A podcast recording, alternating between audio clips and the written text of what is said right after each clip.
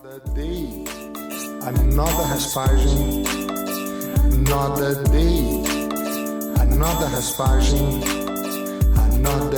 Hallo Freunde, herzlich willkommen bei Wirbeltap, dem deutschen Jiu-Jitsu-Podcast. Episode 45 mit mir, Tristan Habermann. Dieser Podcast wird von U-Sports gesponsert. Vielen Dank für die Unterstützung. Mit dem Rabattcode Podcast10 erhaltet ihr auf alle Artikel 10%. Und jetzt viel Spaß mit Episode 45.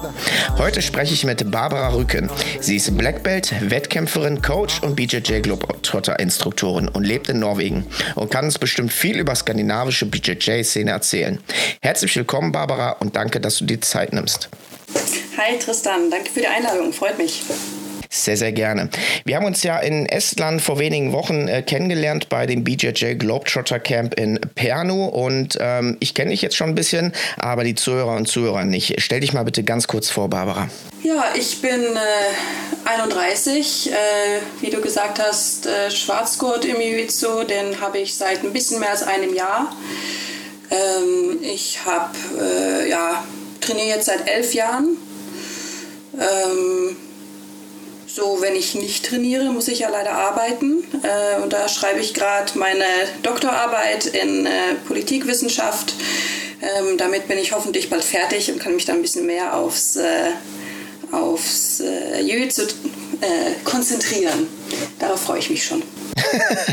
Wie lange hast du noch? Wann bist du circa fertig? Oder, oder fragt man sowas nicht? äh, nicht fragen, was ich danach mache. Okay. Äh, aber bis Weihnachten muss ich abgeben. Ah, okay, dann es ist ja schon ein bisschen, ist ja schon bald. So. Wie bist du eigentlich zum Kampfsport äh, gekommen und was hat dich daran begeistert? Ich mache irgendwie schon immer Kampfsport.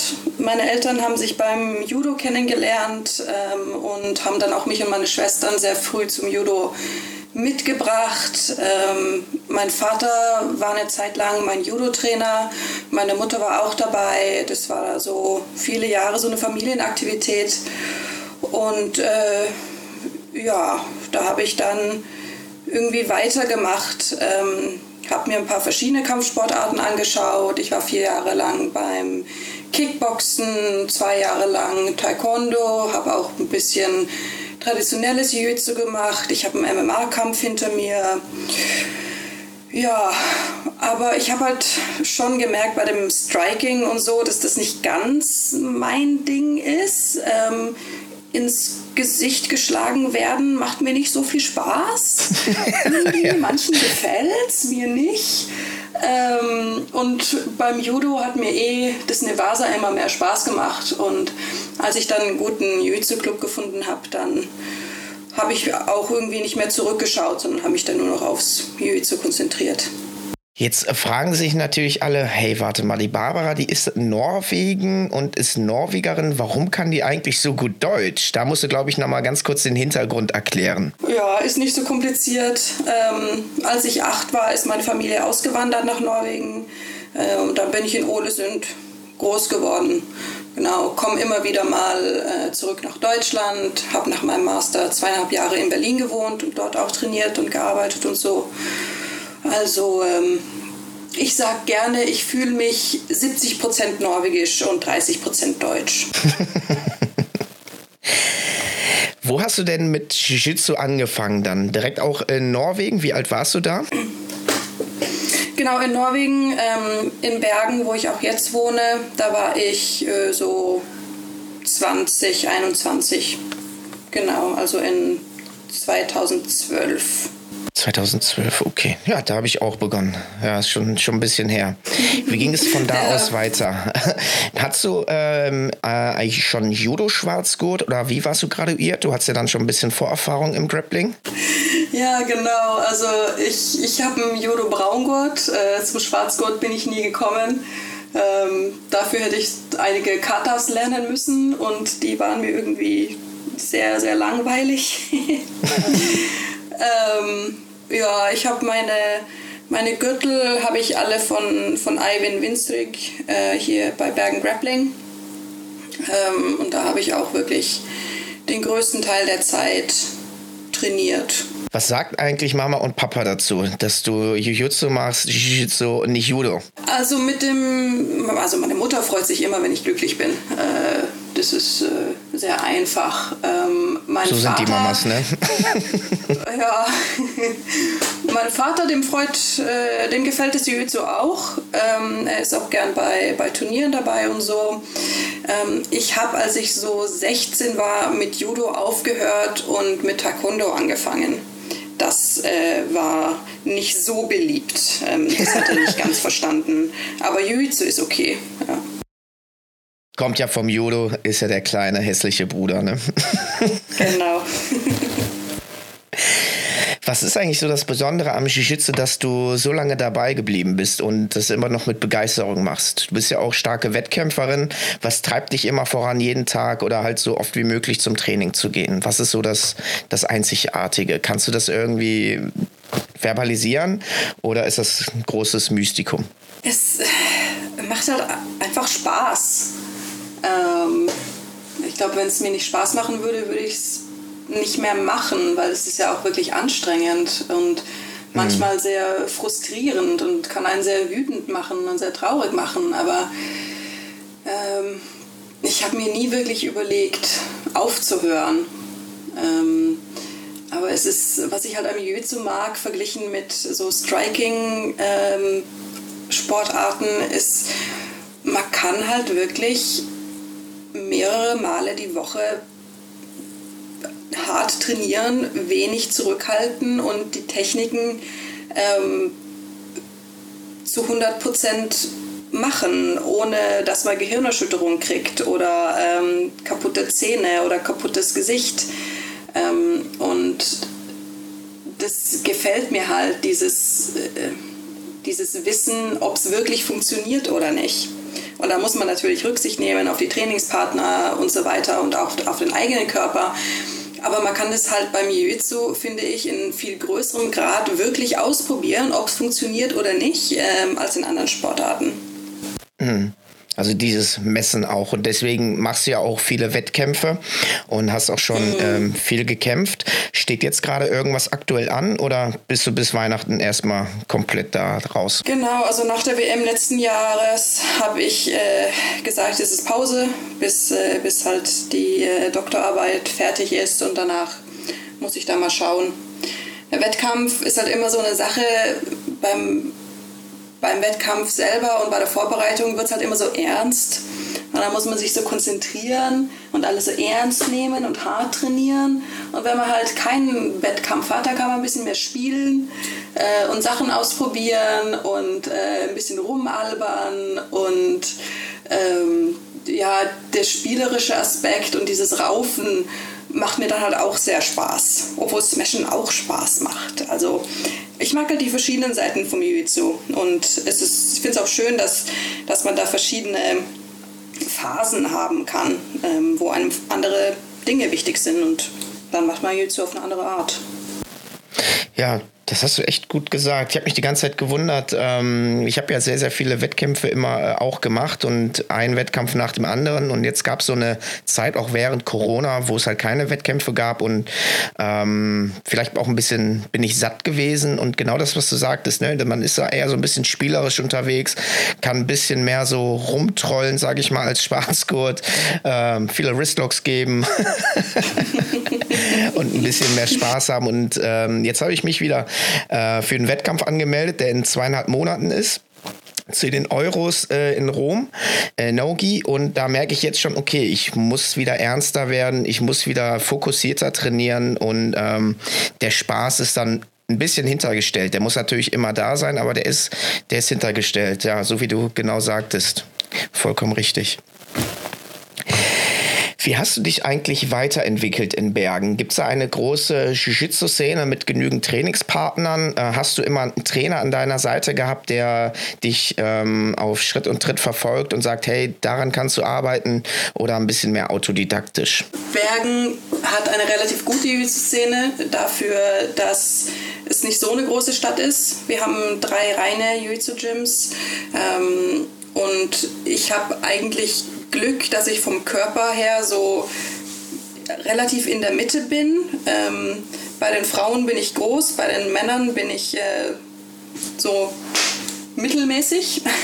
Also hatte ich immer relativ viele Trainingspartner, so mindestens bei meinem Gewicht. Die Männer sind dann natürlich stärker, ähm, aber ich hatte relativ viele Trainingspartner. Ähm, bei mir im Gym, wir sind jetzt sechs Schwarzgurte, ähm, also gibt es da immer wieder jemand, der mir, äh, der mir weiterhelfen kann und so.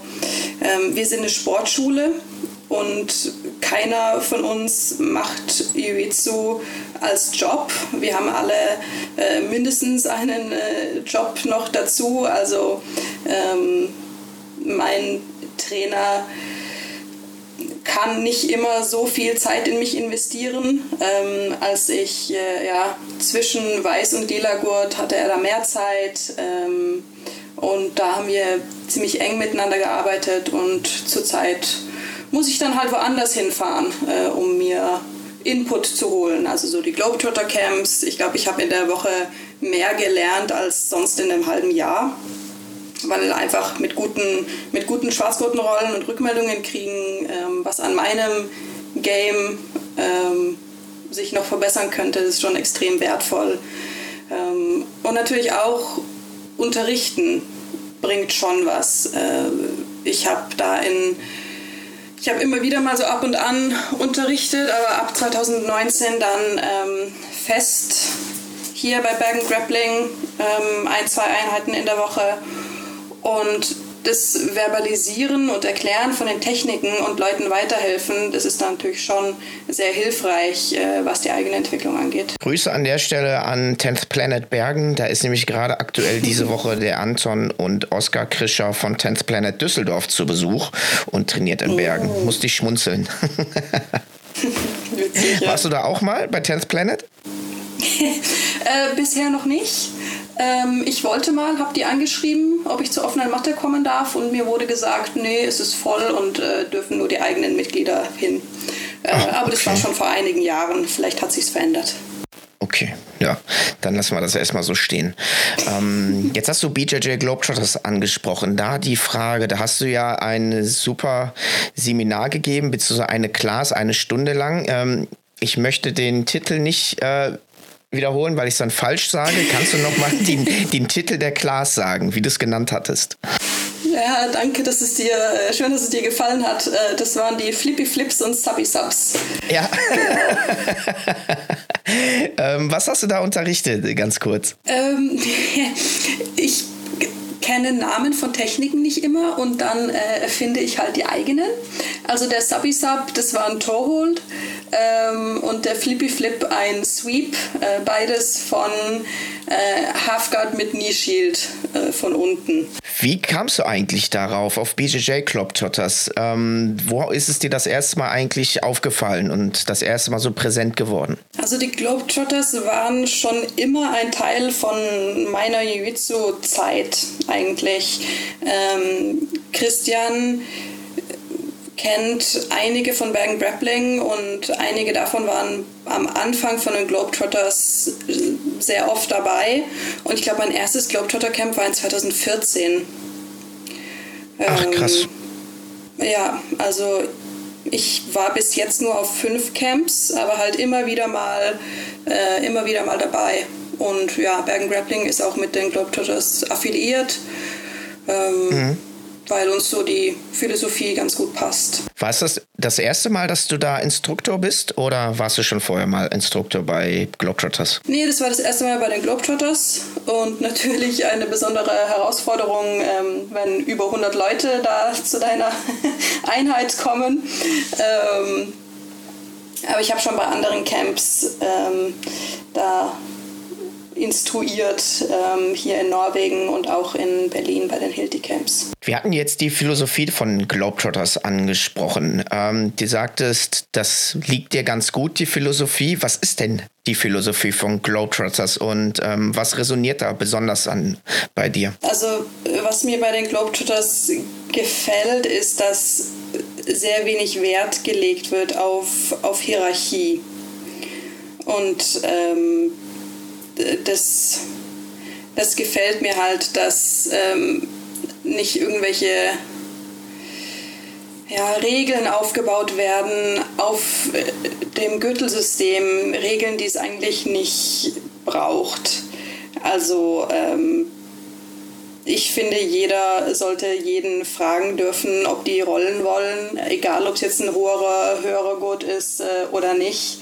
Ähm, ich finde nicht, dass die höheren Gürtel so sehr viel mehr wert sind als Trainingspartner in einem Gym.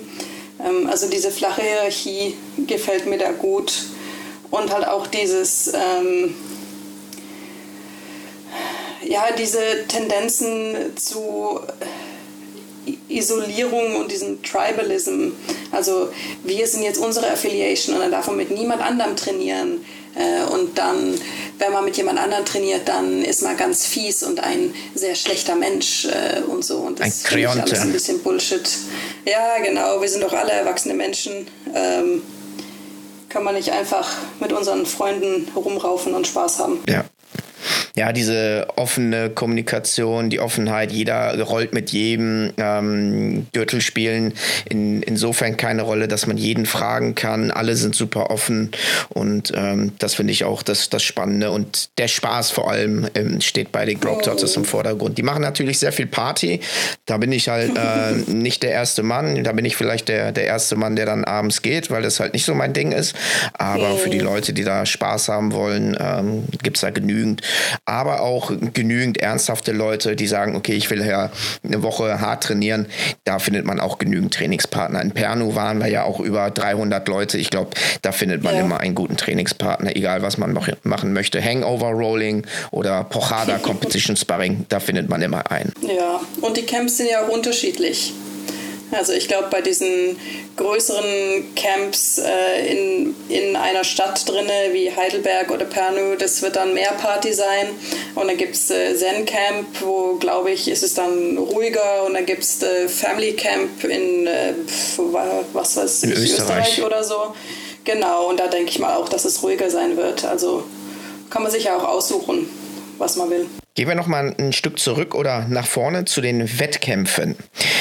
Du bist ja eine Person, die hat ja immer den Gi an. Ich meine, in Bergen ist es kalt in Norwegen, da macht es natürlich Sinn, den, äh, den Gi zu tragen.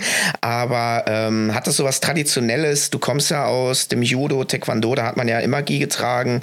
Ähm, kämpfst du eigentlich ausschließlich im Gi und trainierst du im Gi oder machst du auch No-Gi? Also ich habe No-Gi auch gekämpft und trainiert. Äh, zurzeit mag ich wirklich den Gi mehr. Ähm, mir fehlen halt die Griffe im No-Gi. Ich bin gefühlt im No-Gi 30% schlechter als im Gi. Äh, ich glaube halt wirklich hauptsächlich durch diese Griffe und weil ich diese ganze Rutschigkeit äh, nicht gewohnt bin. Ähm, und ich finde jetzt auch nicht, dass man unbedingt beides können muss gleich gut. Mir gefällt der Gi, dann mache ich mehr Gi und mir geht's gut damit. Ähm, wenn ich wieder Turniere mache, dann werden das eigentlich nur Gi-Turniere sein. Ähm, ja.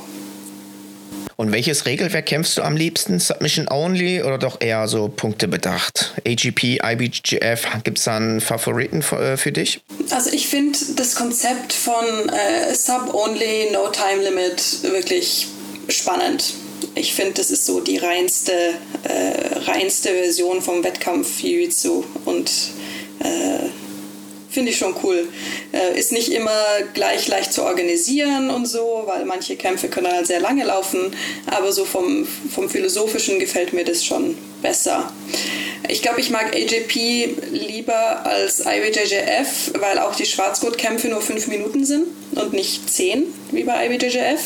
Ähm, ich glaube, statistisch gesehen, die meisten Submissions kommen innerhalb der ersten zwei, drei Minuten. Ja. Das stimmt, ähm, ja. Und ich finde find halt, wenn man es nicht geschafft hat, innerhalb der ersten fünf Minuten jemanden zu submitten, dann wird es auch wahrscheinlich mit mehr Zeit auch nicht passieren. Und dann kann man halt ähm, fünf Minuten machen und dann ist fertig und dann hat man für die anderen Kämpfe mehr Kraft und es wird ein besseres Jiu-Jitsu und es wird ein schöneres Jiu-Jitsu. Heißer Tipp an dich, du hast ja auch schon die äh, 30 geknackt, einfach Masters 1 kämpfen, da gehen die Kämpfe sechs Minuten. Weil zehn Minuten schaffe ich auch nicht, auf gar keinen Fall. Ey, bei mir gibt es eh schon zu wenig äh, Gegnerinnen. Ich kann da doch nicht nur Masters machen, dann habe ich nur noch eine Gegnerin. Das stimmt. Das stimmt. Oder niemanden.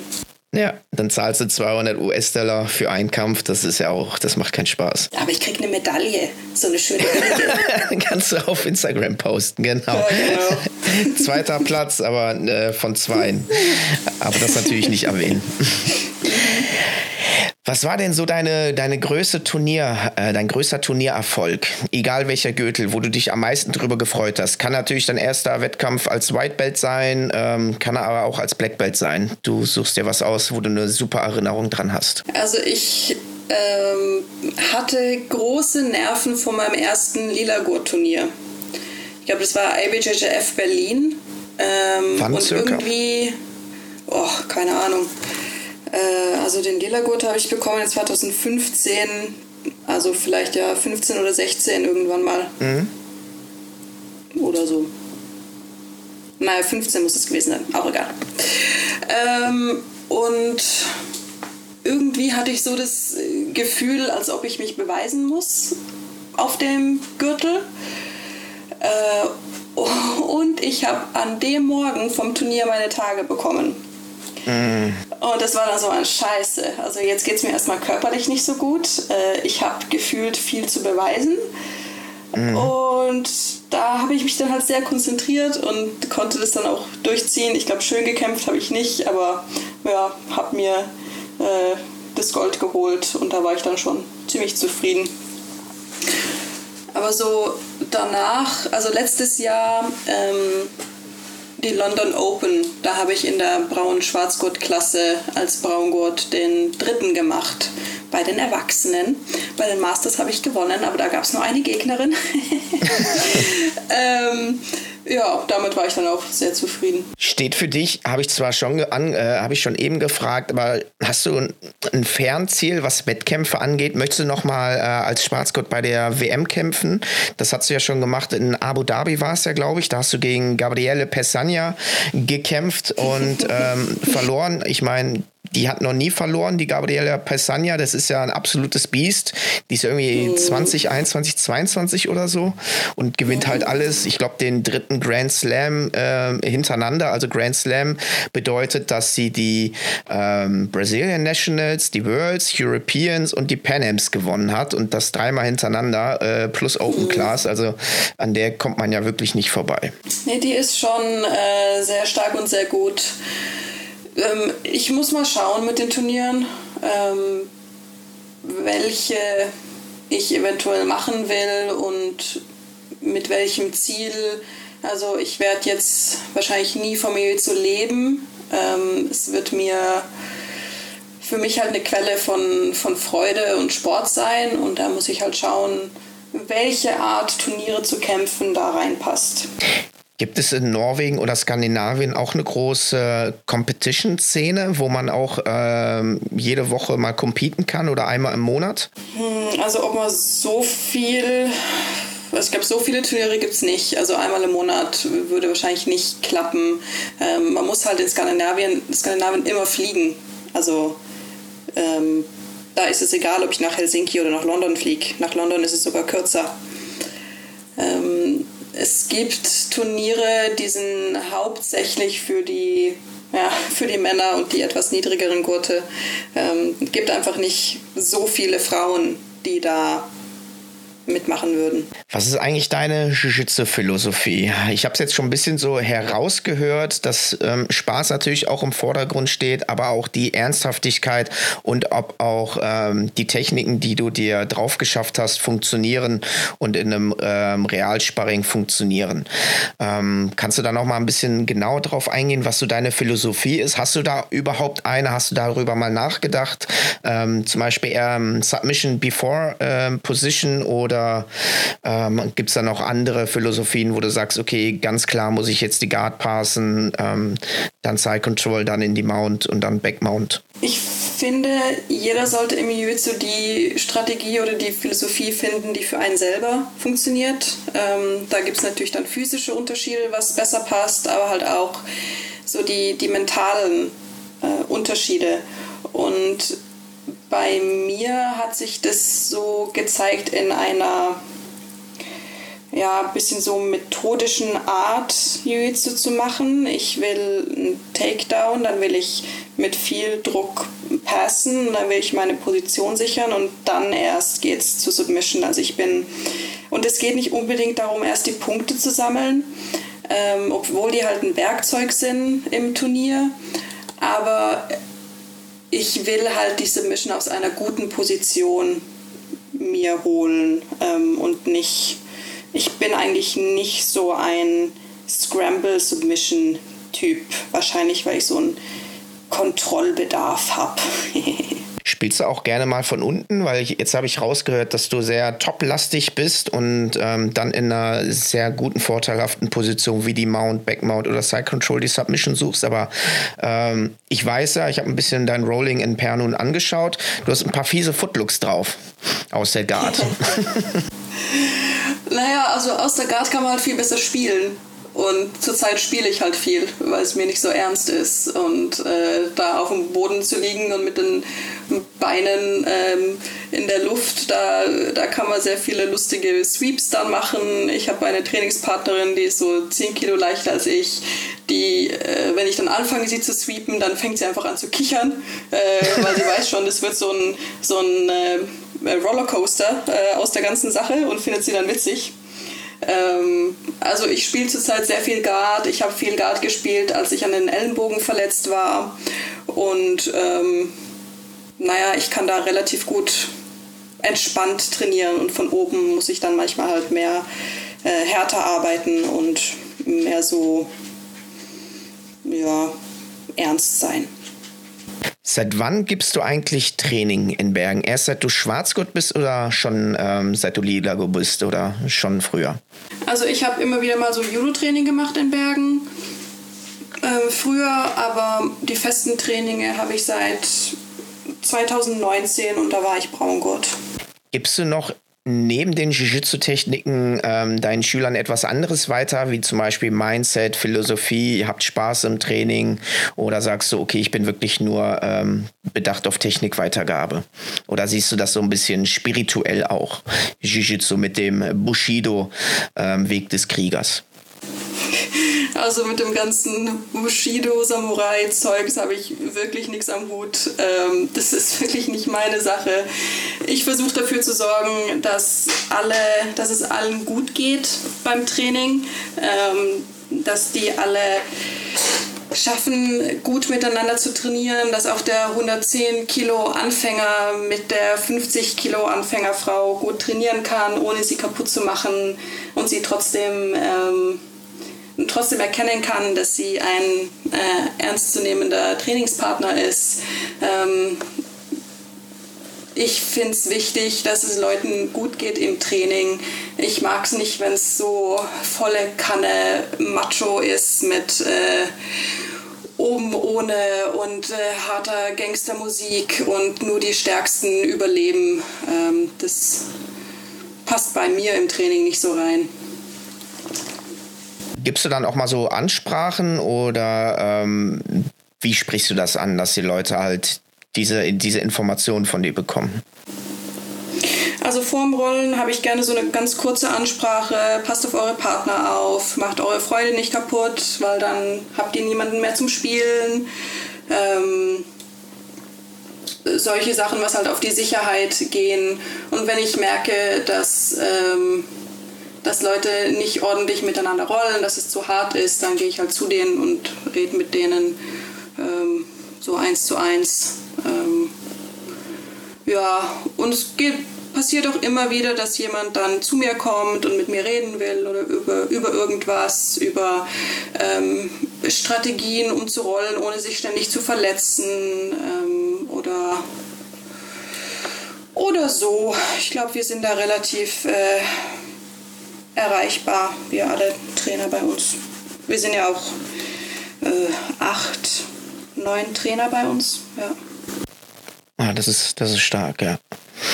Jetzt hast du was gesagt, was es ja in der Jiu-Jitsu-Welt selten gibt. Du sprichst Leute an, wenn sie zu hart rollen. Also, das, äh, Babsi, was nimmst du dir raus? Da musst du den Mad Enforcer rufen, den 120 Kilo Wikinger, und er muss den dann richtig smashen. was sagst also, du denn also, dazu? Zu dieser Mad Enforcer? Lernen Manche lernen nur durchs Gesmashed werden. Ähm, die meisten lernen besser daraus, dass man mit ihnen redet. Ähm, es hat auch gedauert, bis ich gemerkt habe, es ist besser mit den Leuten zu reden, als sie nur zu smashen.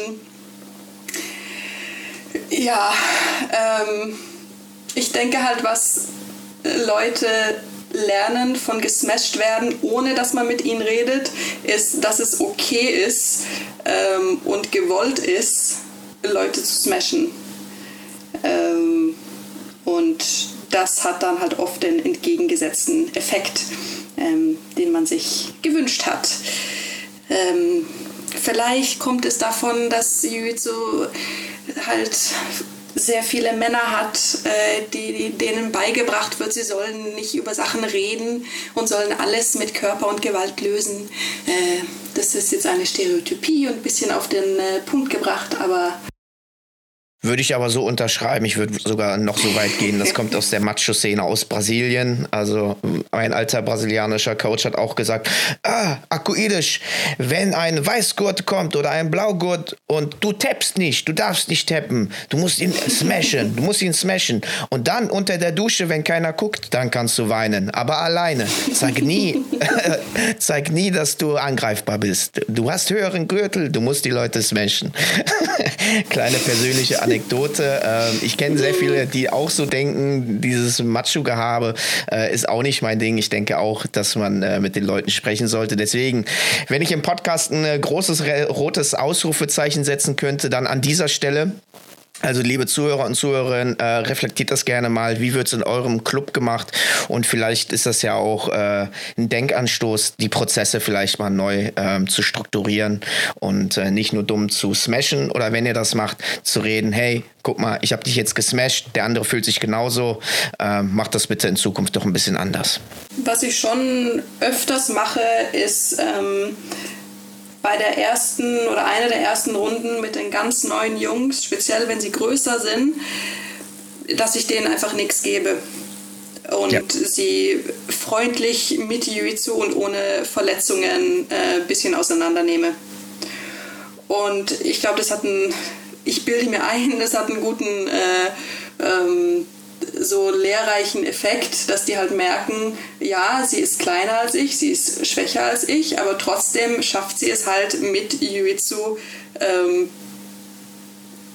das Jiu-Jitsu zu gewinnen sozusagen. Äh, ich mhm. fühle mich jetzt auf keine Weise ähm, unverletzbar so auf der Straße oder so, aber ich weiß halt, im Jiu-Jitsu kann ich die meisten Anfänger gut ähm, vertragen oder so.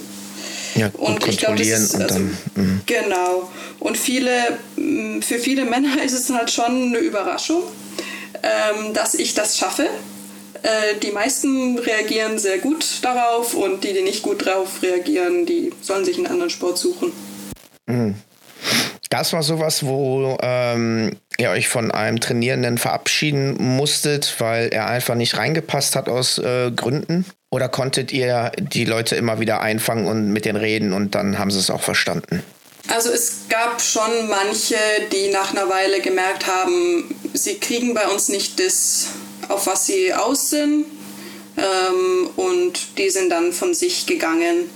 Ähm, wir hatten ja also wir hatten einen, den wir äh, rauswerfen mussten, aber das ist eine ganz, ist eine lange und ganz andere Geschichte. Ja. Du hattest gesagt, ähm, du musstest dein Training ein bisschen umstrukturieren, weil du Probleme mit deinen Ellenbogen hattest. Ähm, was hattest du denn da? Och, äh, Sturheit.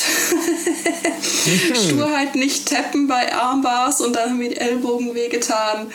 Ja, und dann habe ich halt ein halbes Jahr lang Guard gespielt. Ähm, ich habe relativ viel Glück gehabt, finde ich, im Jiu-Jitsu, dass ich jetzt nicht die riesigen Verletzungen hatte. Ich habe zwei kleine Knie-OPs, da den Meniskus auf beiden Seiten. Ähm, und der eine Ellenbogen ist so halt durch sehr viele Armbars und ähm, ein paar andere Belastungen da, ist jetzt ein bisschen steifer als der andere. Da mache ich gerade ein bisschen Rehab. Und dann hatte ich so eine ganz seltsame Entzündung im Brustkorb äh, zwischen Brustbein und den Rippen. Äh, das war ganz seltsam. Aber bei mir waren es so eher die Belastungen über Zeit und weniger die, diese. Also Verschleißerscheinungen, ja. Ja, mhm. mehr das, ja. Okay, ja, das ist Ellbogengelenke und die Kniegelenke, das ist ja bei den Shishizukan immer äh, ja. sehr in Anspruch genommen. Mhm. Ich habe halt auch immer viel Krafttraining gemacht und das hilft halt wirklich, um den Körper zu beschützen. Mhm. Habe ich jetzt auch äh, wieder angefangen. Seit, jetzt muss ich mal überlegen, auch schon im halben Jahr gehe ich wieder regelmäßig äh, zum äh, Fitness, weniger Jiu-Jitsu und ich bin durchaus weniger verletzt. Natürlich mhm. liegt es auch daran, ja. weil ich weniger Jiu-Jitsu mache. Wie gehst du denn? Wie gehst du denn mit den Verletzungen um, wenn du nicht trainieren kannst? Oder findest du immer einen Weg drumherum zu trainieren? Also meistens finde ich einen Weg drumherum. Also nach der letzten Knie-OP, ich glaube, ich war innerhalb drei Wochen wieder auf der Matte. Und irgendwas kann man meistens machen. Äh, ist natürlich leichter, wenn man schon mehr Jiu-Jitsu kann, da kann man das besser anpassen. Aber ich finde, es ist besser, sich ein bisschen zu bewegen, als gar nicht zu bewegen. Was machst du denn, wenn du wirklich nichts trainieren kannst? Stürzt du dich dann voll auf die Arbeit, auf deinen Doktor oder äh, Trübsalblasen und nur rausgucken und es regnet? Eher Trübsalblasen. Gerade regnet es auch ziemlich viel. Äh, Bergen ist ja die regnerischste Stadt Nord, äh, Nordeuropas. Ähm, Regen gibt es hier viel und dann sammle ich Kräfte und freue mich dann wieder drauf, viel zu machen zu können. sehr gut, sehr gut. Arbeitest du gerade an einer Technik oder einem äh, Konzept in, in deinem Game oder bist du jetzt gerade wirklich nur darauf beruht, okay, ich habe jetzt Spaß, das ist mein Hobby, mein Outlet und äh, ich will einfach ein bisschen Fun haben? Ich finde halt, wenn man auf ein Ziel zuarbeitet, dann macht es auch mehr Spaß. Ähm, also obwohl ich es jetzt nicht so ernst nehme und viel, viel spiele, arbeite ich schon an, an dem Overload Sweep äh, wie du ihn genannt hast in Perlü. Der macht mir gerade viel Spaß. Ich habe einige so flashy Sweeps, wo ich die Leute so einmal ein Salto machen lasse, äh, die mir viel Spaß machen. Und dann äh, habe ich ein paar Armbar-Setups, an denen ich rumfeile. Mhm. Wie unterrichtest du eigentlich Jiu-Jitsu? Ähm, da würde mich deine Didaktik mal ein bisschen interessieren. Du bist ja eine sehr intelligente Frau, machst ja gerade deinen Doktor. Ähm, transferierst du das auch auf ähm, das Unterrichten von Jiu-Jitsu und die Herangehensweise? Und wie machst du das? Also ich glaube, die Doktorarbeit ist eher ein Hinder, äh, um, um gut zu unterrichten im Jiu-Jitsu. Ähm, unter anderem, weil mich halt die, die Arbeit kognitiv fertig macht. Und dann komme ich zum Training und dann finde ich die Wörter nicht mehr und dann vergesse ich, was äh, Fuß und was Arm ist und so. Äh, außerdem beim Jiu-Jitsu versuche ich alles sehr, sehr einfach zu beschreiben und in der Arbeit muss ich es oft sehr kompliziert beschreiben. Ähm, also sind da so ein bisschen, ja, das clasht manchmal ein bisschen. Ist doch ein ich bisschen keine, konträr. Ja, ich habe keine besonders ausgefeilte Didaktik. Ähm, ich ja, versuche mein Bestes und ähm, was mir halt wichtig ist, ist, dass Leute Fragen fragen. Also, weil ich mhm. kann nicht immer verstehen, was bei denen gerade äh, passiert und was bei denen gerade nicht funktioniert. Und dann muss ich auch oft fühlen, was das Problem ist oder mit dem Körper halt erklären, wie ich es gut finde. Ähm, weil dann, dann will ich oft, dass die Leute halt bei mir die Technik machen, damit ich spüren kann, wo das Loch ist, wo es noch nicht äh, eng genug ist oder wo es gerade fehlt. Ich frag die Frage des Öfteren in den Podcast, wenn du dir einen Schüler backen könntest, was für Eigenschaften müsste er mitbringen, um der ideale Trainingspartner Schüler für dich zu sein? Ich glaube, für mich das Wichtigste ist, dass die Leute wirklich mit Lust und Begeisterung dabei sind. Das ist wirklich das Wichtigste, weil wenn ich da Woche nach Woche vor den Leuten stehe und denen was zeige und die haben einfach keinen Bock, die sind desinteressiert, dann macht das Ganze wirklich keinen Spaß mehr. Aber halt jemanden, der, der mit Lust dabei ist, der gerne, ähm, gerne rollt und zu den Techniken ähm, fragt und äh, mir dann auch nachher eine Nachricht schreibt, so hey, äh, ich habe hier ein Problem, mein Passing ist scheiße, das passiert immer, können wir daran arbeiten? Und sehr ja, cool, klar, bei der nächsten offenen Matte setzen wir uns hin und dann machen wir eine Strategie für dich. Also jemand, der wirklich daran interessiert ist, äh, sich weiterzuentwickeln und nett und freundlich ist und so und nicht stinkt. okay. Also eine hohe intrinsische Motivation und wissbegierig und immer Lust auf, auf neues Wissen hat. Mhm. Genau. Und duschen. Und duschen, ja. Jetzt die äh, Frage anders. Was sind so Eigenschaften, wo du sagst, das passt nicht ins Jiu-Jitsu? Also ich glaube, wenn man nur an sich denkt, man sagt ja, ja, lass das Ego bei der Tür äh, und zum größten Teil sollte man das Ego bei der Tür lassen. Man braucht auch so ein bisschen Ego, äh, um halt besser zu werden. Die, die nur für alle anderen beim Training sind, die sind nicht immer die besten Trainingspartner.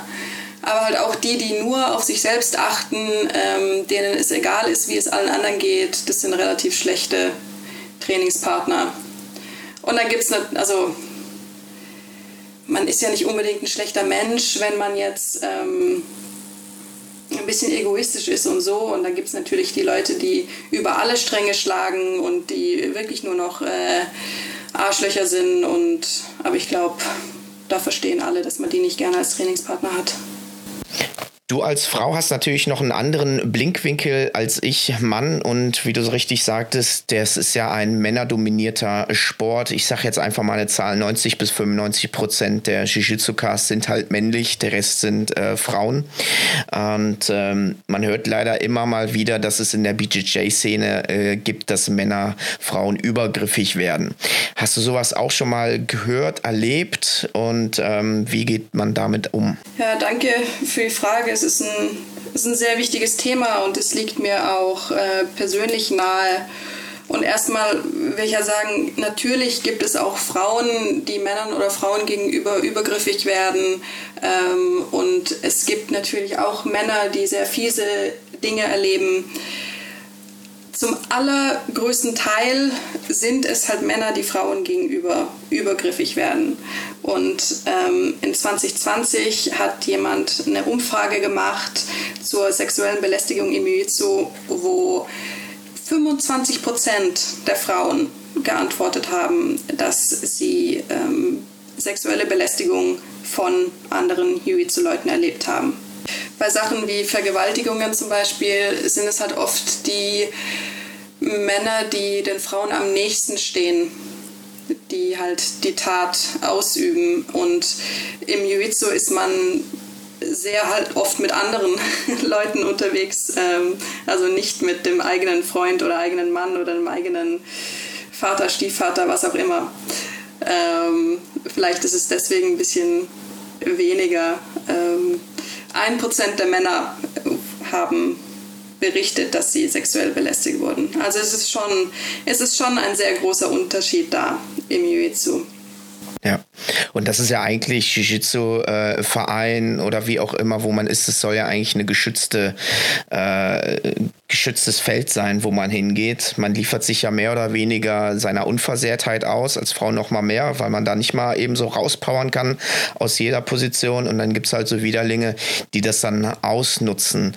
Ähm, ich habe den Bericht jetzt nicht ähm, omnipräsent vor mir.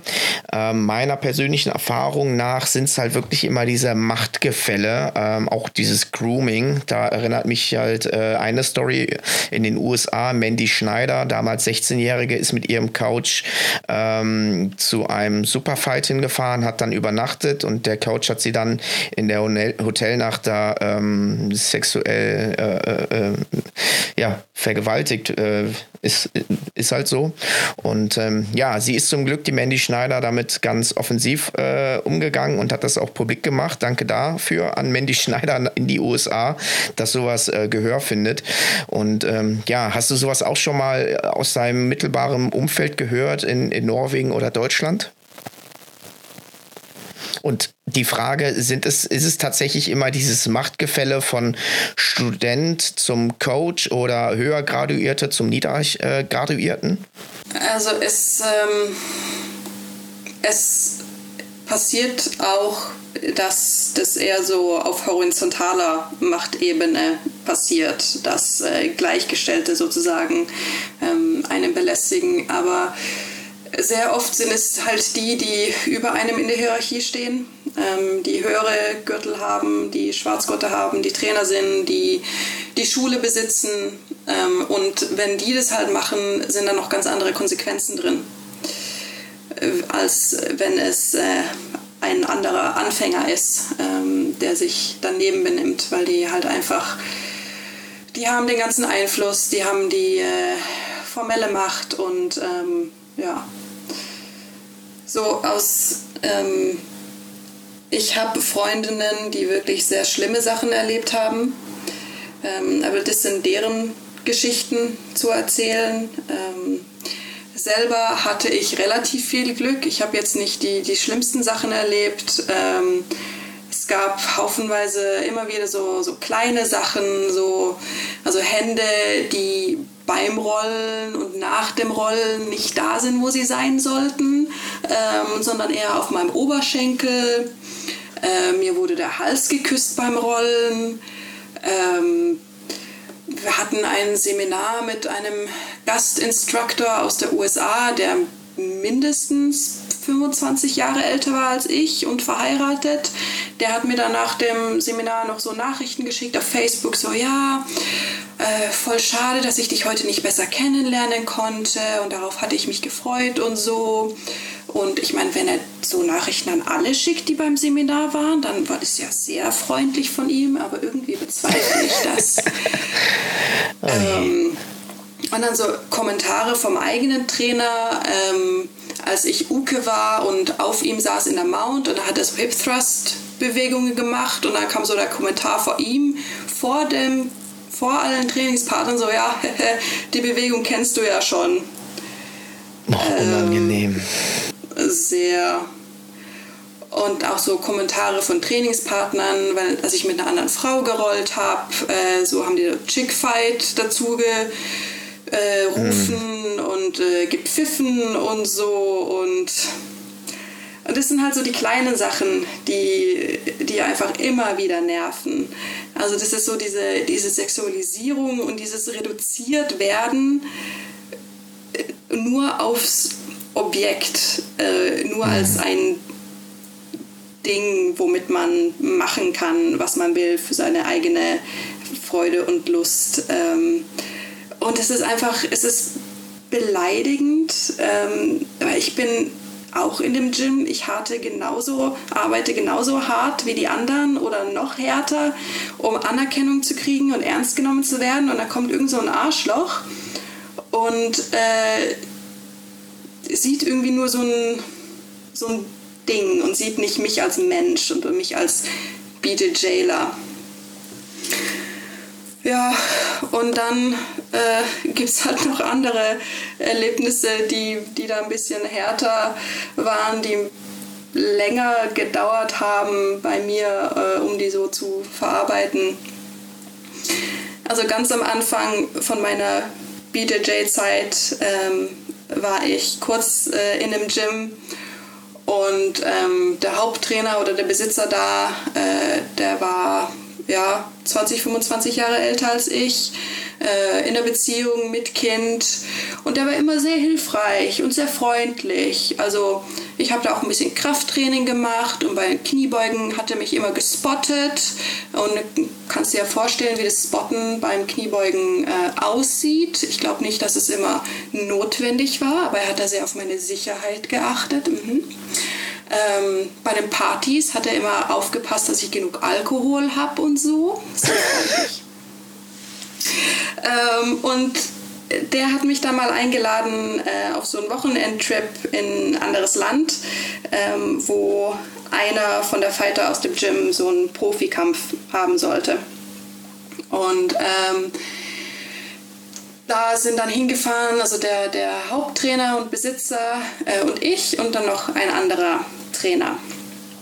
Und also zu der Zeit konnte ich noch saufen, kann ich nicht mehr. Aber unglaublich, wie viel Alkohol ähm, an diesem einen Wochenende äh, getrunken wurde.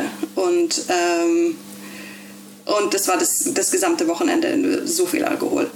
Und dann am Samstagabend, als dann alle drei wirklich völlig fertig waren, ähm, haben wir uns alle in so ein großes Bett gelegt, äh, also ich in der Mitte und die beiden Trainer äh, jeweils auf den beiden Seiten. Und da hat halt der Haupttrainer angefangen, mich anzufassen.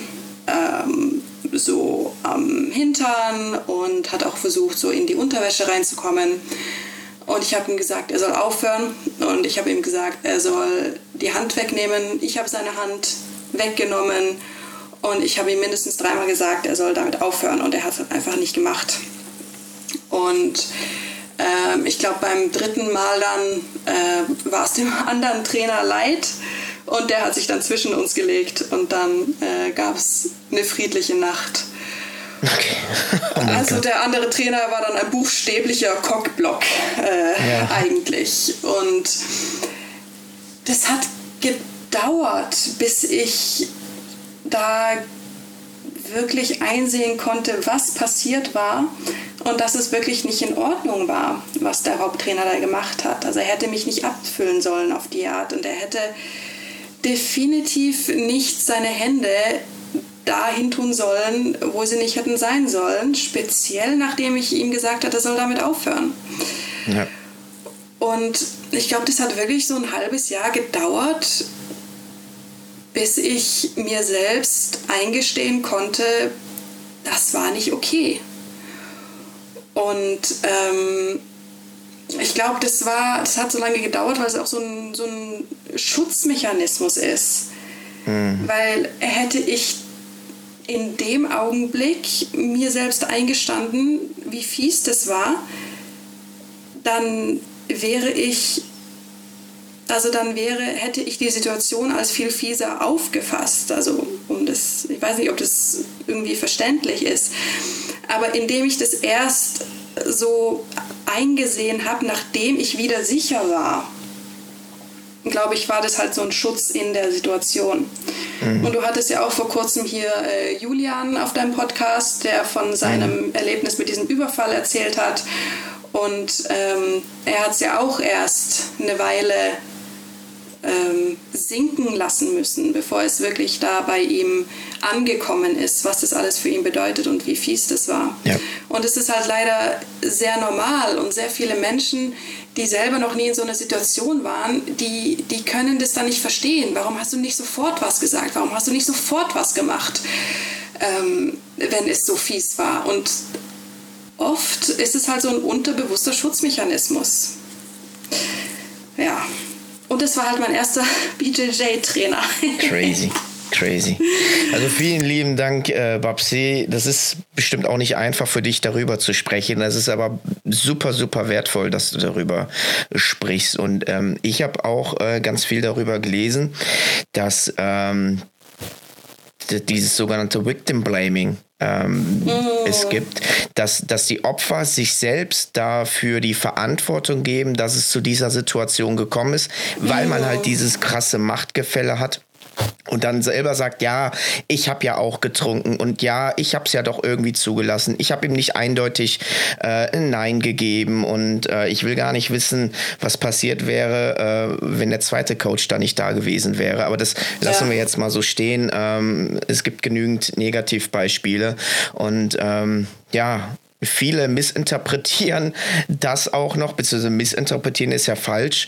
Ähm, die manipulieren sich selber, die, die Opfer, und sagen, ja, äh, das war ja nur Spaß, da war ja nur Alkohol und das machte doch mit jedem. Und ähm, wenn ich jetzt irgendwie sage, äh, der Coach hat das und das gemacht oder der Braungurt oder wer auch immer, dann bin ich ähm, das böse Schaf, weil alle stehen ja hinter dem Coach oder diesem Individuum und dann äh, muss ich die, die, äh, die Schule verlassen und ich krieg den Shitstorm und ich hab's doch eigentlich gemacht. Vielleicht hatte ich den Rock zu kurz an. Also dann werden da Sachen in sich selbst reingesponnen, die überhaupt gar keine Legitimation sind, aber selber man dann versucht, sich das irgendwie so einzureden, ähm, dass es doch okay ist und diesen Schutzmechanismus, genau wie du sagtest, ähm, dann sich da aufbaut.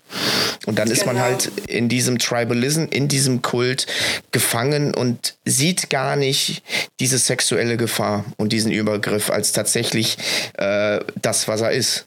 Mhm. Und in der Situation hatte ich ja Glück eigentlich, dass der zweite Trainer mhm. da auf meiner Seite war und ich bin ihm immer noch äh, dankbar. Ich trainiere immer noch mit ihm ähm, und ja, der hat einen, einen, festen Platz in meinem Herzen. Deswegen, ich hatte auch da schon ein anderes Erlebnis. Äh, also als ich bei meinem, bei meinem ersten Trainingslager war, ähm, da bin ich mit ein paar Leuten aus meinem Gym hin und auch mit meinem eigenen Trainer und äh, hat mir wirklich viel Spaß gemacht. So erstes Camp und so viele coole Leute und ich war so begeistert von Jiu-Jitsu und alles war, alles war super. Und ähm, da gab es auch einige, einige Instructors und mehrere von denen haben mir halt auch im Laufe der Woche viel Aufmerksamkeit gezeigt und wollten auch immer wieder mit mir rollen und so. Und da war speziell einer, der ähm, hat ja, der hat mir dann immer wieder geholfen mit Sachen und äh, hat immer wieder versucht, meine Aufmerksamkeit zu kriegen. Der saß dann so auf der Matte und hat dann meinen Oberschenkel gekniffen oder so. Ähm, und ich ja, kam mit ihm nicht so wirklich klar. Ich meine, mit manchen Leuten versteht man sich einfach besser als anderen und er war nicht einer davon. Also habe ich ihn so zum größten Teil ignoriert. Ähm, und habe jetzt nicht so viel darüber nachgedacht. Und am Ende der Woche gab es dann halt wieder so eine große Party mit viel Alkohol und äh, Tanzen und Musik äh, und so weiter.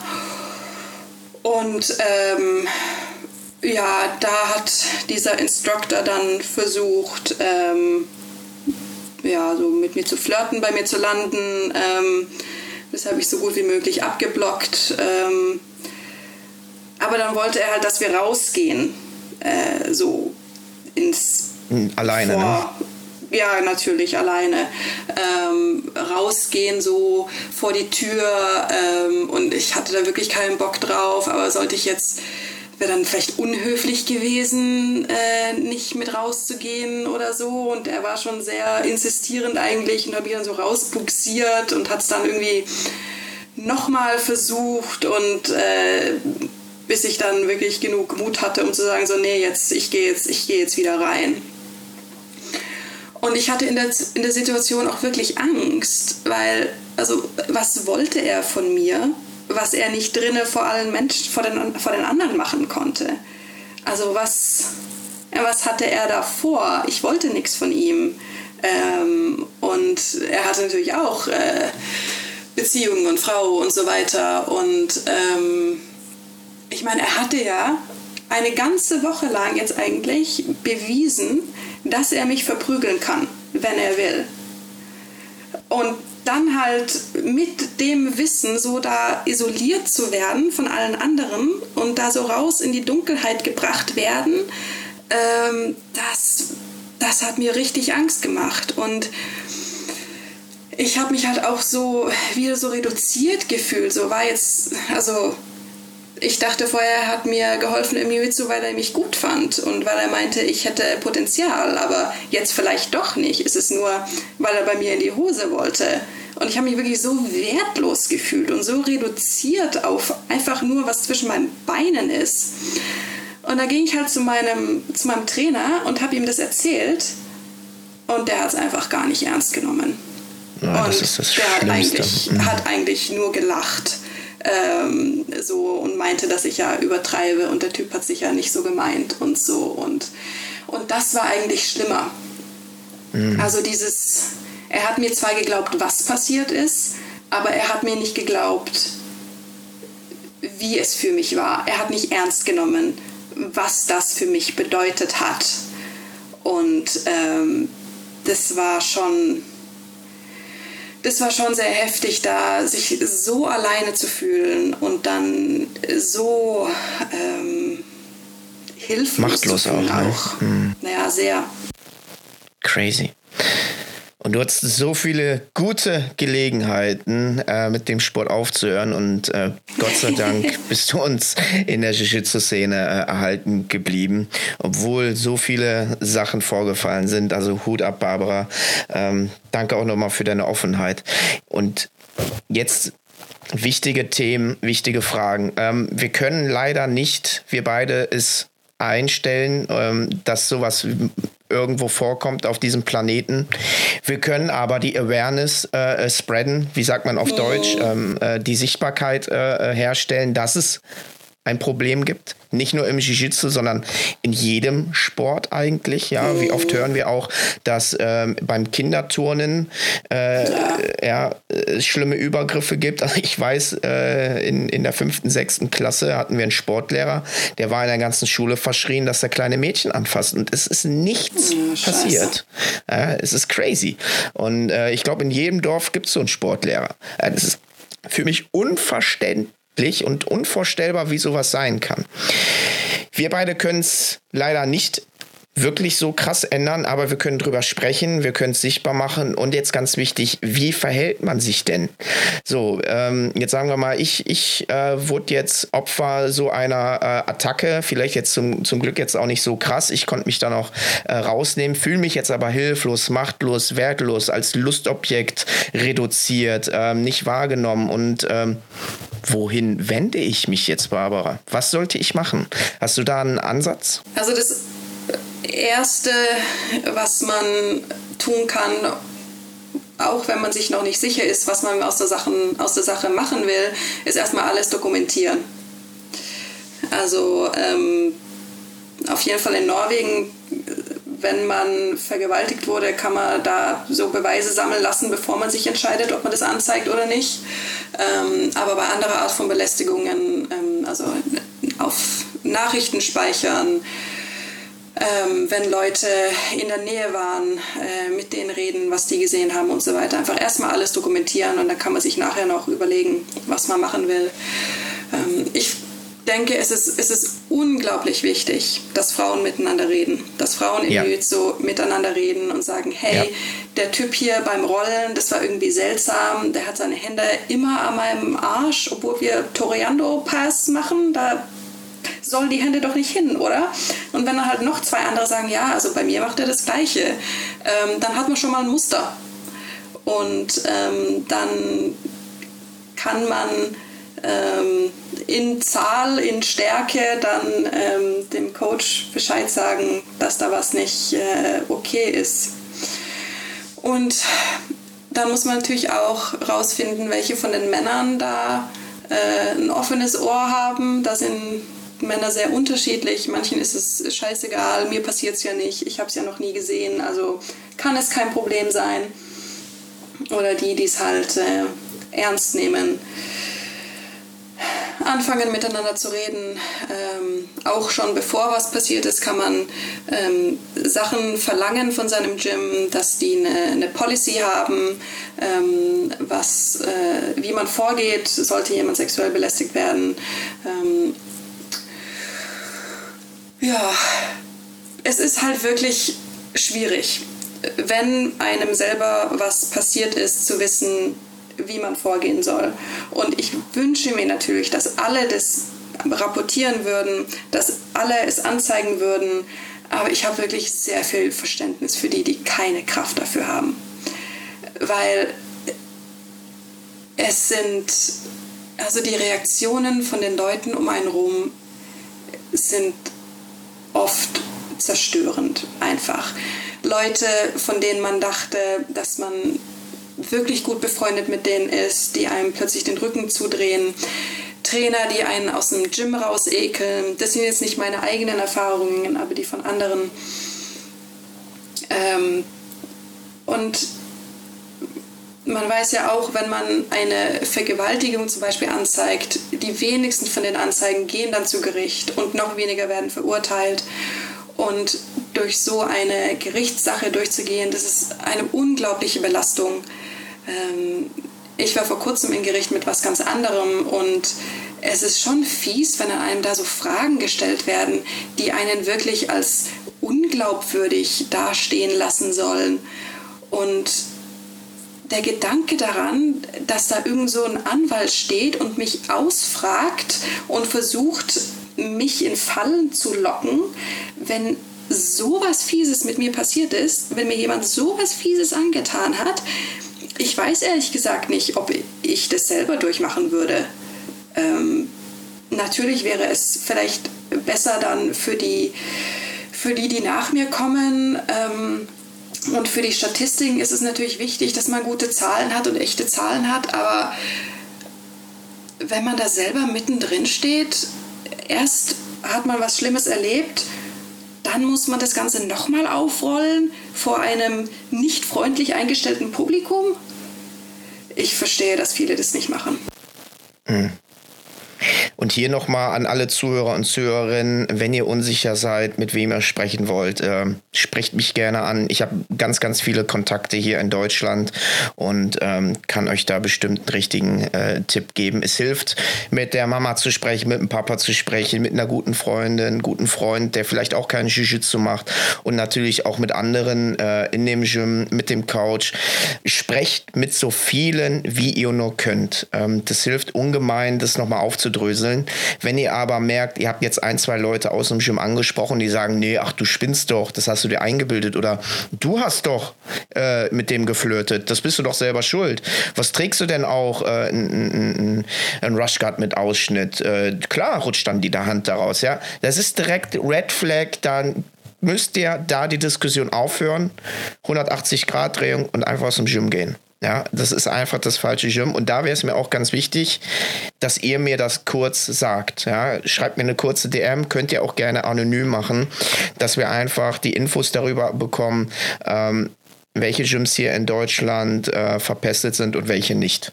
Ich kenne auch schon einige Horrorgeschichten äh, von, von anderen Gyms, aber das äh, ist nochmal eine andere äh, Folge wert. Das möchte ich jetzt hier nicht, äh, das würde auch den Rahmen sprengen, aber es ist wirklich unglaublich und ähm, ja, bring's zur Anzeige. Ähm, Barbara hat gesagt, es ist super anstrengend, aber es ist unglaublich wichtig, dass man da nicht sagt, okay, ja, äh, shit happens und Achselzucken so nach dem Motto und dann macht er das bei jemand anderen. Ähm, also da muss man echt einen Riegel vorschieben.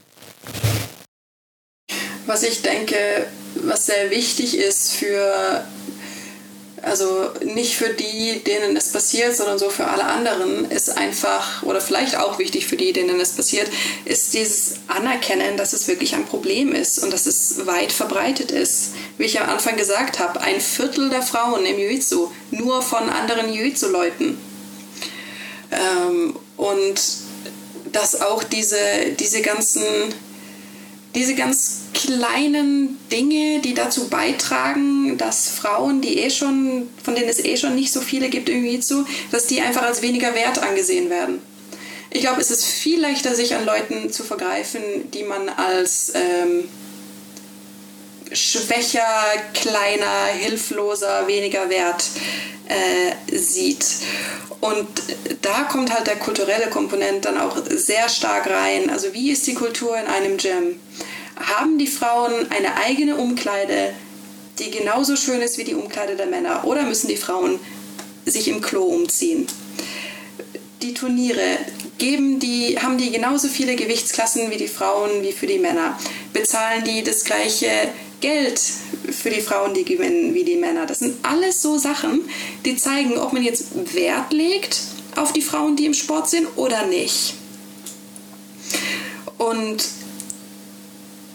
und dann natürlich, wie man miteinander umgeht. Also Kommentare, wenn Frauen miteinander rollen oder mit anderen rollen. Ähm, das ist einfach nicht okay. Ich will nicht sexualisiert sein, wenn ich auf der Matte bin. Ähm, ich will einfach nur Jiu-Jitsu machen.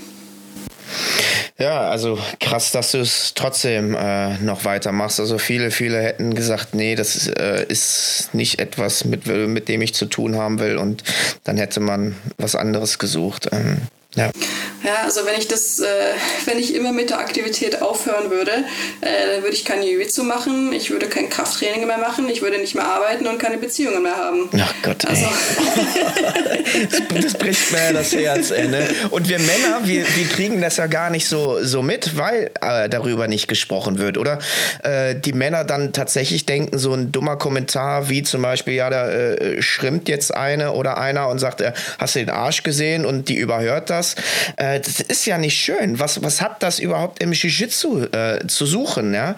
Und das sind halt diese Kleinigkeiten, wie du sagtest, die für mich auch tatsächlich gar nicht äh, so klein sind, die einen das wirklich verleiden. Ja? Was, was gibt ihm denn das Recht, über meinen Körper da zu sprechen? Ja? Egal ob Mann oder Frau.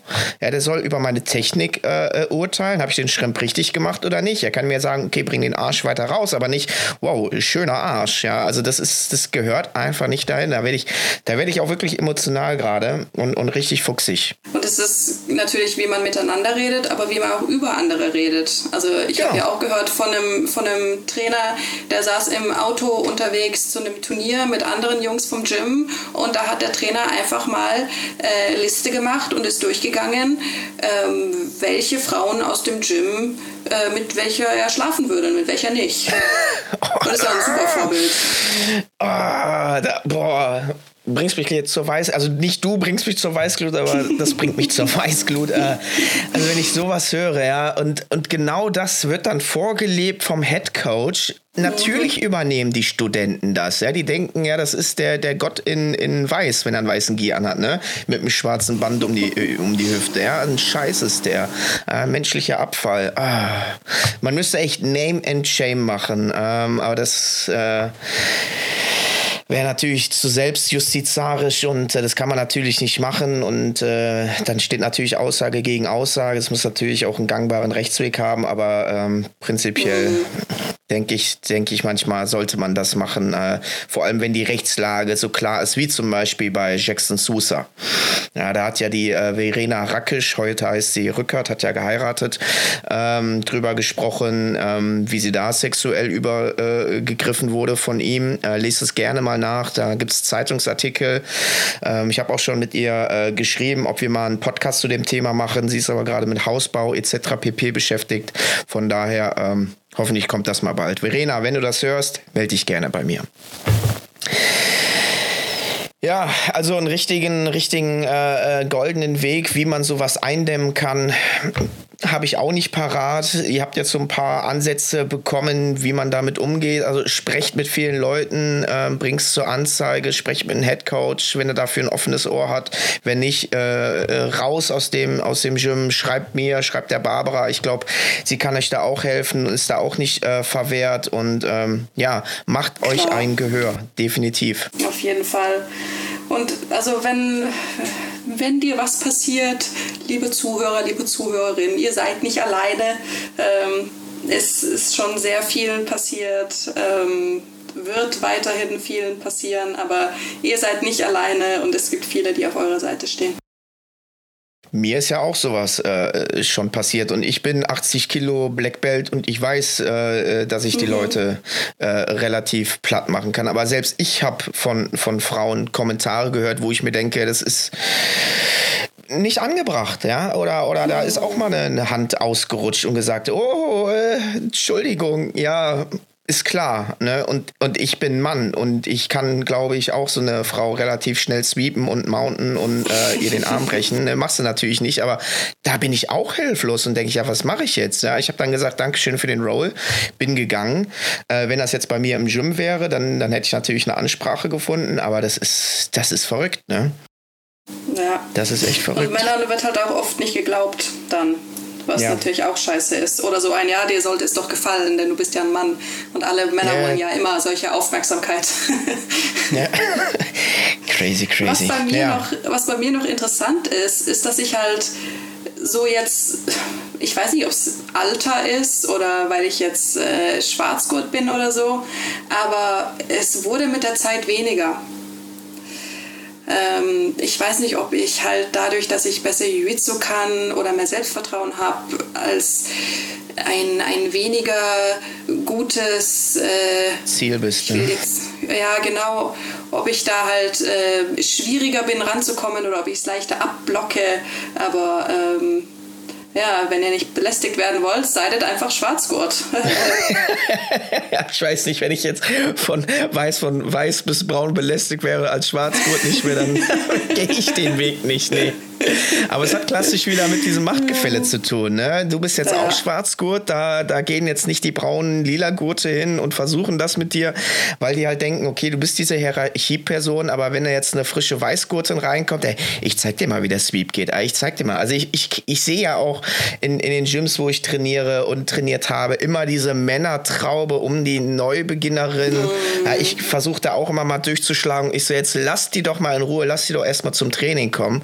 Ich habe doch Ja. überhaupt gar kein Problem damit, wenn das sich organisch ergibt. Ja, ich habe meine Frau auch ähm, durch Jiu-Jitsu kennengelernt. Ja, aber da hat sie da äh, schon ein Jahr trainiert und ich auch. Und wir waren, ich glaube, sie war sogar höher graduiert in, in dem Fall. Also, ähm, ja, aber dann direkt, oh, da kommt eine, die ersten Schritt auf die Matte gemacht und schon wird nach dem Kaffee und nach der Nummer gefragt. Also das ist, ja, genau. Und der einzelne Mann kann sich dann vielleicht denken, ja, ich habe sie ja nur ein oder zweimal gefragt.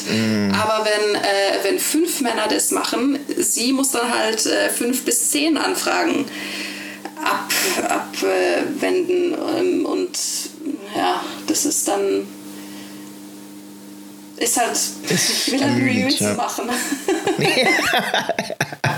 Ich auch. Äh, ich will auch nur Jiu-Jitsu mal ein bisschen Spaß haben äh, äh, und äh, dann wieder nach Hause gehen zu, zu Frau und Kind. Ja. Gibt es denn so, so Red Flags in Gyms, wo du sagst, okay, da könnte es möglich sein, dass es hier ein Problem äh, derartig gibt? Ich fange mal an, äh, wenn zum Beispiel wenige bis gar keine Frauen beim Training sind. Das könnte ein Zeichen sein, dass äh, Genau. es da ein Problem gibt. Speziell, wenn es halt schon ein älteres und größeres Gym ist. Also wenn es so eine Garage ist, die erst seit zwei Jahren äh, sich trifft, dann ist es was anderes, als wenn es 200 Mitglieder sind. Das Gym gibt es seit 15 Jahren und es gibt nur Weißgurtfrauen. Dann, ich finde halt, also Machtübergriffe sind viel leichter anzusprechen, wenn die Hierarchie nicht so stark ist. Also wenn man merkt, dass die, ja, dass es halt nicht so Black Belt äh, in Live äh, Reden gibt die ganze Zeit. Äh, das hasse ich ja, wenn, wenn das passiert. Äh, der Schwarzgurt soll mir Techniken zeigen und nicht mir erzählen, wie ich das mein Leben lebe. Ähm, Ganz kurze Aber- Anekdote. Ich, ich Ja. habe von, äh, von einem Coach mal eine Rede gehalten ähm, zum Thema Beziehung, aber er war auch schon das zweite Mal geschieden, jetzt mit einer dritten Frau zusammen. Also äh, weiß ich nicht, ob man da sich den Rat dann äh, annehmen sollte und vor allem, was denkt er denn, äh, sich da vorne hinzustellen und da einen auf, auf Lebensguru zu machen. Und Training ist schon seit einer halben Stunde vorbei und er hält immer noch einen inneren Monolog. Also äh, crazy, crazy. Ja, genau.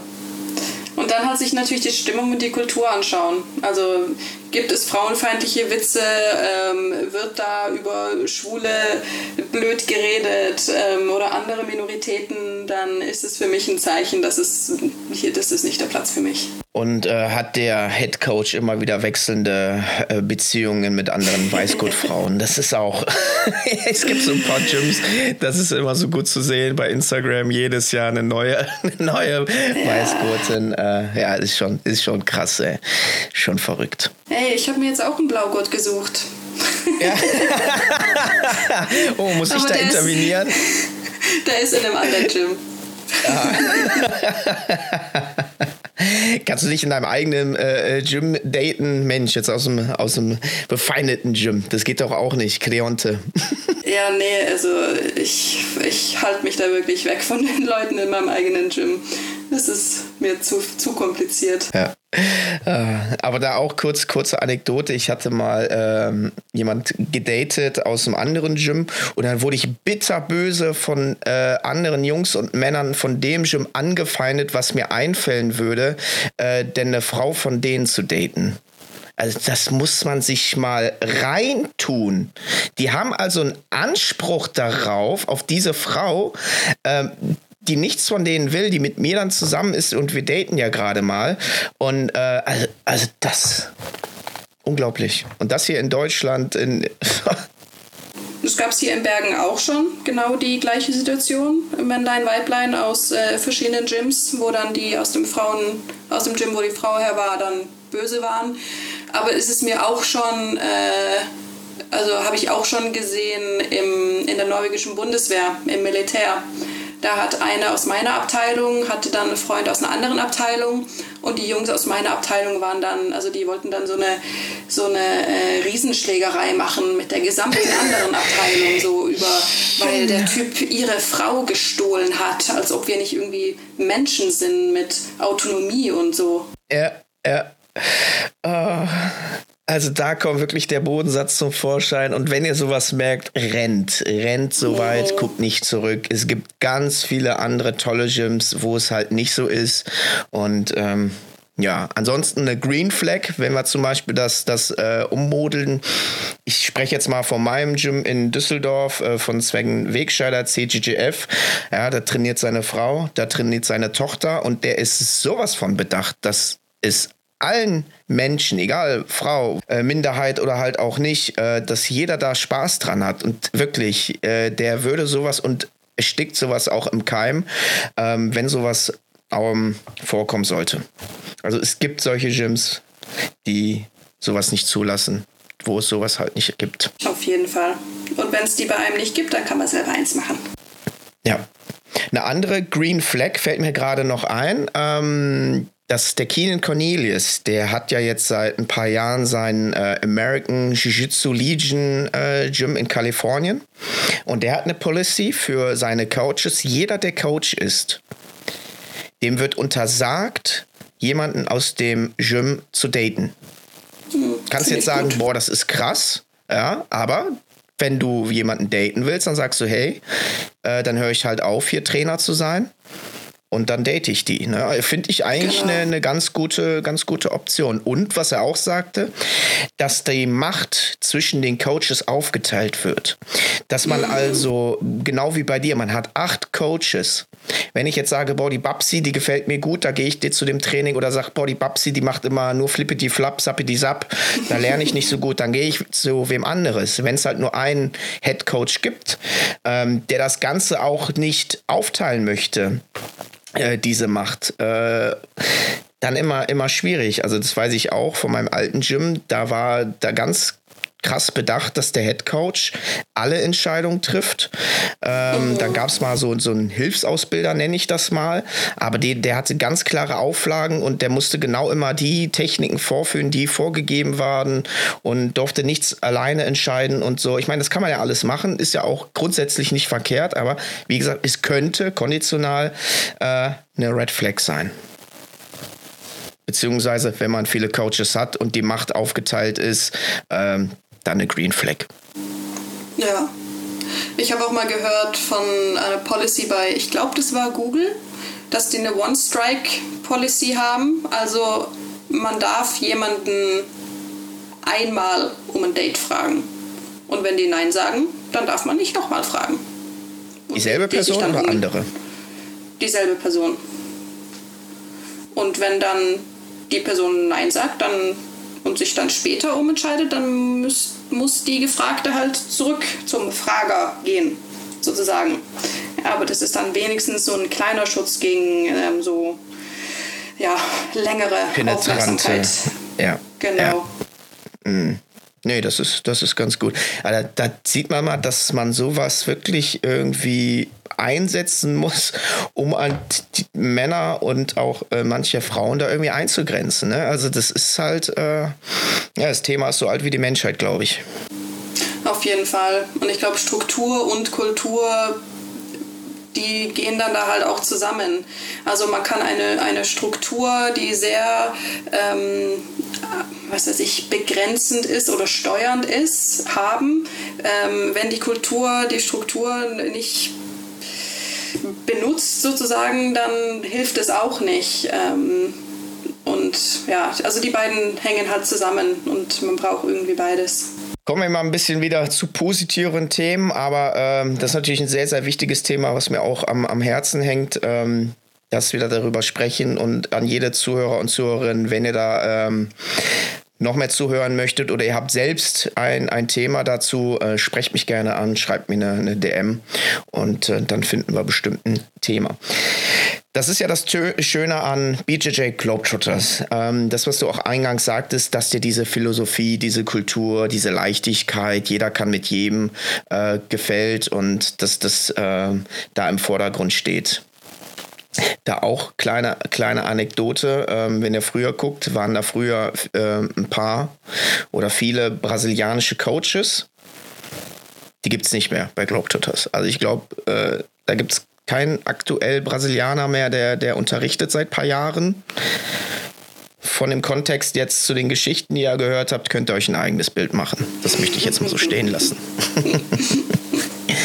ja, also da wird dann auch durchgegriffen von seitens Globetrotters. Ja, auf jeden Fall. Kommen wir wieder zum, zum spaßigen Jiu-Jitsu-Themen. Ähm, die Frage hatte ich zwar äh, schon gestellt, aber was ist so dein präferiertes Game? Lieber Guard oder Top und wieso? Also zum Gewinnen Top. Wechsel, ne? also zum Gewinnen Top, äh, zum Spielen von unten. Ähm, Im Wettkampf kann man sich halt nicht immer äh, auswählen, ob man jetzt oben oder unten landet. Du hast ja Judo-Hintergrund durch deine Eltern. Ähm, Gehst du dann in den Stand und versuchst einen Wurf? Wenn, wenn ja, welchen? Was kannst du vom Judo so adaptieren? Ich mache gerne äh, Foot Sweeps. Ich finde bei den, ähm, bei den Hüftwürfen, da kann man viel leichter den, den Rücken verlieren. Aber Foot Sweeps mag ich gerne und so ein bisschen einfache, explosive Bewegungen da im Stehen. Und wie passt du am liebsten die Guard? Mit welcher Technik? Outside, Inside oder Heel Hook und dann Passing? ähm, also ich mache sehr gerne Knee Slides ähm, und dann, ähm, also ich habe beim Camp den Flippy Flip gezeigt. Ich mache noch den Hippie Flip. Äh, der ist ein bisschen anders, ist ein Pass und kein Sweep. Ähm, keine Ahnung, wie der eigentlich heißt. Ähm, ja, und dann Position sichern und äh, schön beenden den Kampf. Wie hast du eigentlich dein Game gefunden? Das Knee-Slide, das Passing, kam dir das so natural oder musstest du lange suchen oder hast du das von weiß gemacht und bist da einfach drauf hängen geblieben? Mm, also ich glaube, mein Game entwickelt sich eigentlich die ganze Zeit. Ähm, ich glaube, beim, beim Knee-Slide lässt sich halt sehr gut kombinieren. Auf der einen Seite so Pressure von oben, was ich halt auch vom Judo gerne mag. Ähm, aber halt auch so ein bisschen mehr dynamisches Surfen eigentlich, wenn man so auf den, auf den Beinen von dem anderen surft und so ein bisschen so floating. Genau. Ähm, und da gefällt mir die Kombination davon eigentlich ganz gut. So das Floating und das bisschen mehr Dynamische, das kam bei mir nach einer Weile. Also vom Judo war ich dann sehr eigentlich bin nur in eine Richtung gegangen mit sehr viel Druck ähm, und musste dann erstmal lernen, dass ich noch in andere Richtungen äh, mich bewegen kann und dass ich das ja. alles auch kombinieren kann. Ja. Ja, es ist ja die, die natürliche Entwicklung. Ne? Ich sage den Leuten auch immer nicht mit dem äh, Kopf durch die Wand, ihr könnt auch mal links und rechts durchgehen, anstatt wie so ein Widder immer nur geradeaus. Genau. Aber ich werde dann ja. immer groß angeguckt und die machen es dann trotzdem. das, das, dauert halt seine Zeit. Das ist halt äh, so der Lernfaktor.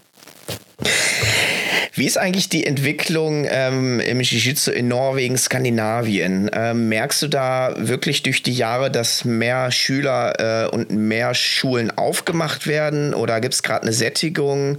Ähm, oder ist es gar rückläufig?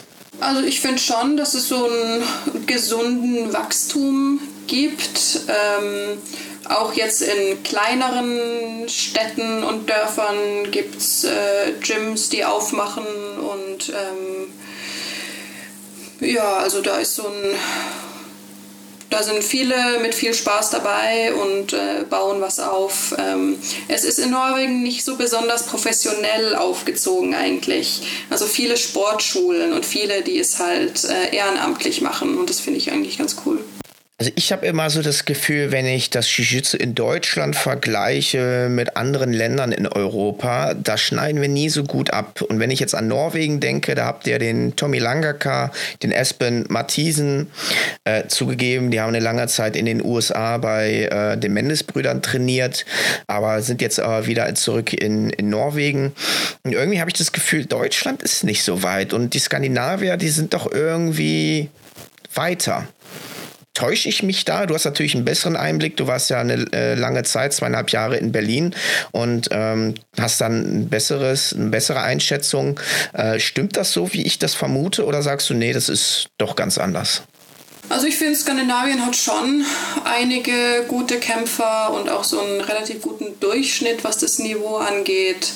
Ähm, ist halt, also Jiu-Jitsu ist ein drinne Sport, den macht man drinnen und das ist in Skandinavien, wenn es halt kalt und nass und dunkel ist, äh, ein Vorteil. Da geht man lieber äh, zum Jiu-Jitsu, als nochmal auf den Berg zu rennen. Ähm, ich habe irgendwie das Gefühl in Deutschland, ihr habt einfach zu viel Drama. also aber jetzt wirklich, also meine, meine Top-3-Liste für so Tratsch und Klatsch, also ganz oben ist Militärlager in Nordnorwegen, äh, dann die Jiu-Jitsu-Szene in Deutschland und auf dem dritten Platz kommt dann die Grundschule. okay. Und ich habe in meiner Zeit in Berlin selber genügend zu diesem Drama beigetragen, aber wenn ich es jetzt so von Abstand sehe, ach, nehmt euch selbst nicht so ernst und einfach mal Sachen im besten Sinne interpretieren als im schlechtesten und mehr Jüge zu machen ohne jetzt ins Detail reinzugehen, was meinst du denn mit Drama? Die Schule kann nicht mit dem und der Trainer mag den Trainer nicht und kein Cross-Training oder das äh, intermenschliche, äh, der hat mich doof angeguckt oder der hat die Submission zu hart gemacht oder in welche Richtung äh, geht das Drama? Eigentlich beides. Ich meine, wir haben natürlich unendlich viele äh, Seifenopern ne, mit GZSZ und Traumschiff, wie das alles heißt. Ne? Das, das müssen die Deutschen ja auch irgendwie dann leben. Na, die, die kenne ich gar nicht, diese, diese Reality-Sachen. Ähm, ich glaube, die, die Skandinaven reden einfach generell nicht so gerne. Ähm, und dann ja, gibt es halt weniger, was man äh, falsch verstehen kann. Oder manch, manche wollen es ja auch falsch verstehen und manche ja, wollen natürlich. das Drama. Und dann entwickelt sich das halt so. Ja, ja, in der Tat. Ich war ja auch schon in ein oder anderen Dramen verwickelt, leider. Ja, das, einfach, das wenn einfach alle freundlich sind miteinander. Ach, Babsi, ja, ne? dann, dann hätten wir hier den Podcast nicht so gut füllen können. genau. Mensch, Babsi, wir sprechen hier schon über eine Stunde 30. Mhm. Und ähm, wenn du jetzt keine weiteren Themen hast oder wenn du noch sagst, äh, da brennt mir doch noch was zu einem äh, Thema, würde ich zu den Quick Fire Questions kommen. Hast du noch was oder sagst du, nee, du wurdest soweit abgeholt? Also ich habe dir den Link geschickt zu dieser Umfrage, den du ja dann an die Zuhörer verteilen kannst. Ja. Äh, und sonst habe ich mich leer geredet. Sehr gut, sehr gut. Ja, ich hoffe, der Punkt für euch alle äh, Zuhörer und Zuhörerinnen ist ähm, gut rübergekommen. Es gibt Drama in, in der Jiu-Jitsu-Szene, es gibt sexuelle Übergriffe, äh, die dürft ihr auf keinen Fall einfach so hinnehmen. Sprecht mit Leuten, ähm, sprecht mit mir, sprecht mit Babsi, wenn ihr sonst keine Vertrauensperson äh, habt. Ähm, wir helfen euch da, wir können euch da äh, Tipps geben und ich verlinke natürlich dann diese kleine Studie. Ähm, in der Instagram-Story dann und im Instagram-Beitrag. Eventuell mache ich das auch schon mal vorher, dann könnt ihr mal ein bisschen reingucken. Ja, super. Babsi, dann nimm noch mal einen kurzen Schluck. Setz dich gerade Ja. hin. Jetzt kommen die Quick Fire Questions ähm, für die Zuhörer und Zuhörerinnen, die es noch nicht kennen. Ich stelle jetzt Babsi eine Frage, die sie, ähm, wo sie eins auswählen soll. Also entweder oder. Beides geht natürlich nicht. Und los geht's, Babsi. Gi oder No Gi? Top oder Bottom? Top. Coach oder Wettkämpfer? Zurzeit Coach. Punkte oder Submission Only? Sub only. Passing oder Leglocks? Passing. Shorts oder Spets? Spets ohne Shorts. Takedown oder Guard Pull? Takedown. Bunte Gi und Rush Guards oder doch lieber traditionell? Ja, lieber bunt. Wo machst du deinen Trainingsurlaub? In Rio de Janeiro oder New York? Oder doch vielleicht in Austin, Texas beim B-Team oder New Wave? New York oder San Diego? Oder nee, nee, sorry, sorry. Äh, ich, ich will nach Florida. Ich will zu Anna Carolina Vieira in deren Gym da. Da will ich. Aber du weißt, ne, da ist der Florida Man und Krokodile. Ja, ich weiß, aber 60% Frauen. äh, das stimmt, das stimmt. Machen wir weiter. Chokes oder Hebel? Jokes. Basics oder Fancy Techniken? Basics.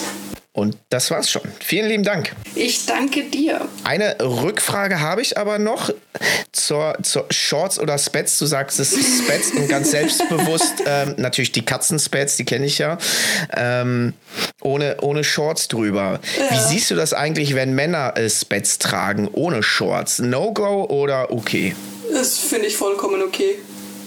Okay, dann Also bin das ich stört mich beruhigt. wirklich nicht. Ja. dann werde ich es weiterhin so tragen, ja. genau, wegen mir hättest du aufgehört, ja? Gibt es sonst noch was du sagen möchtest? Ansonsten jetzt deine Zeit, deine Sponsoren zu nennen und Freunde und Familie zu grüßen, gerne auch in Norwegisch. Ja, vielen Dank an Doso Fight Gear. Ähm, meine Familie, die können Deutsch. Hallo Mama. Super. Ja, vielen lieben Dank, äh, Babsi, für die Einblicke, deine Offenheit und dass du so direkt und klar kommuniziert hast. Und ähm, super, dass du nicht aufgehört hast. Und ähm, ich hoffe, wir sehen uns bald wieder, äh, vielleicht dann beim nächsten BJJ Globetrotter Camp als gemeinsamer Instruktor. Gleichfalls, ich danke dir. Dankeschön. Also an alle Zuhörer und Zuhörerinnen, die es bis hierhin geschafft haben, vielen lieben Dank und äh, Happy Rolling. Bis dann. Us. Tschüss. Diese Episode wurde von U-Sports gesponsert. Vielen Dank. Mit dem Rabattcode Podcast10 erhaltet ihr auf alle Artikel 10%. Und vielen Dank fürs Zuhören. Bis zum nächsten Mal. Ciao, ciao.